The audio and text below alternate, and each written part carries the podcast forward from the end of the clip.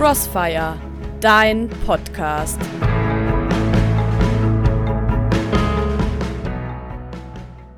Achtung, Abstand halten.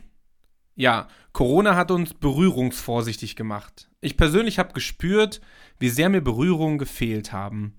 Ein Handschlag oder eine Umarmung gehören für mich bei einer guten Begrüßung einfach dazu. Da bin ich nicht zuletzt auch geprägt von meinen Auslandserfahrungen in Südeuropa und Lateinamerika, wo viel mehr umarmt und geküsst wird als bei uns. Küsschen hier, Umarmung da, und zwar ganz egal, ob bei Männlein oder Weiblein. Doch dass es auch bei uns in Deutschland nicht ganz ohne geht, hat man daran gemerkt, dass zur Pandemie sofort Alternativen aufkamen, der Stoß an den Fuß oder an die Faust. Und weißt du, ich glaube, in uns Menschen steckt so eine Sehnsucht nach Berührung. Es tut einfach gut, zu berühren, zu streicheln, zu umarmen, zu küssen. Zum Begrüßen geben wir uns die Hand, umarmen uns oder klatschen ein. Das drückt eine Verbindung aus, eine Freundschaft. Auch auf dem Fußballfeld wird abgeklatscht, im eigenen Team, aber sogar auch die gegnerische Mannschaft. Wenn wir trösten, legen wir gerne eine Hand um den anderen. Wir loben, indem wir jemanden auf die Schulter klopfen. Manchmal haben wir keine Worte, aber eine Umarmung oder ein Kuss ist drin, einfach um Nähe zu zeigen. Wenn sich streitende Menschen wieder versöhnen, ist meist Berührung im Spiel. Ein Paar küsst sich, wenn es sich vergeben hat. Freunde umarmen sich wieder. Paare drücken ihre Liebe durch Küssen oder auch Sex aus, eine ganz tiefe Art der Berührung. Doch auch in der Kirche kommen Berührungen vor. Beim Segnen werden die Hände aufgelegt, beim Friedensgruß geben wir uns die Hand, der Priester küsst zu Beginn der Messe den Altar. Auch bei Sakramenten gibt es Berührungen, zum Beispiel mit dem Krisamöl. Vor zwei Wochen haben sich meine Frau und ich das Sakrament der Ehe gespendet. Dabei hieß es vor dem Eheversprechen, reicht euch einander die rechte Hand. Berührung ist Leben, die Basis unserer Existenz.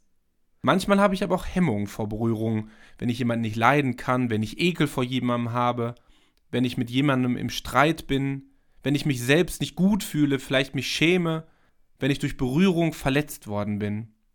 Manchmal habe ich auch Hemmung vor Berührung, weil durch sie tiefe Gefühle in mir ausgelöst werden können, die dadurch in mein Bewusstsein kommen. Auch für Jesus sind Berührungen wichtig. Über sie zeigt er, wie sehr er uns liebt, wie sehr er mit uns verbunden ist, ja, wie sehr er uns innerlich und äußerlich heilen möchte. Er hat keine Berührungsängste, bei Freunden nicht, aber auch nicht bei Fremden oder sogar bei Kranken.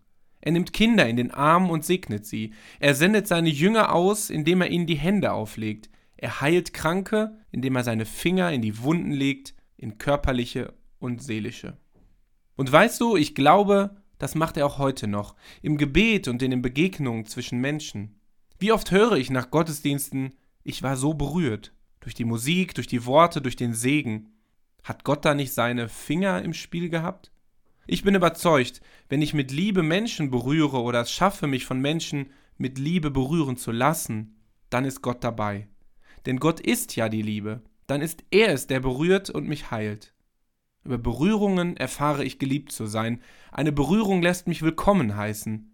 Über Berührung entsteht Vertrauen. Ich bin sicher, es sind die berührbaren Menschen, die unsere Gesellschaft und unsere Welt wärmer machen. Und wenn ich dann doch Hemmungen habe, vielleicht Ängste, dann höre ich die Stimme Jesu in mir, die mir voller Vertrauen und Liebe Mut zuspricht und sagt, Ephata, öffne dich.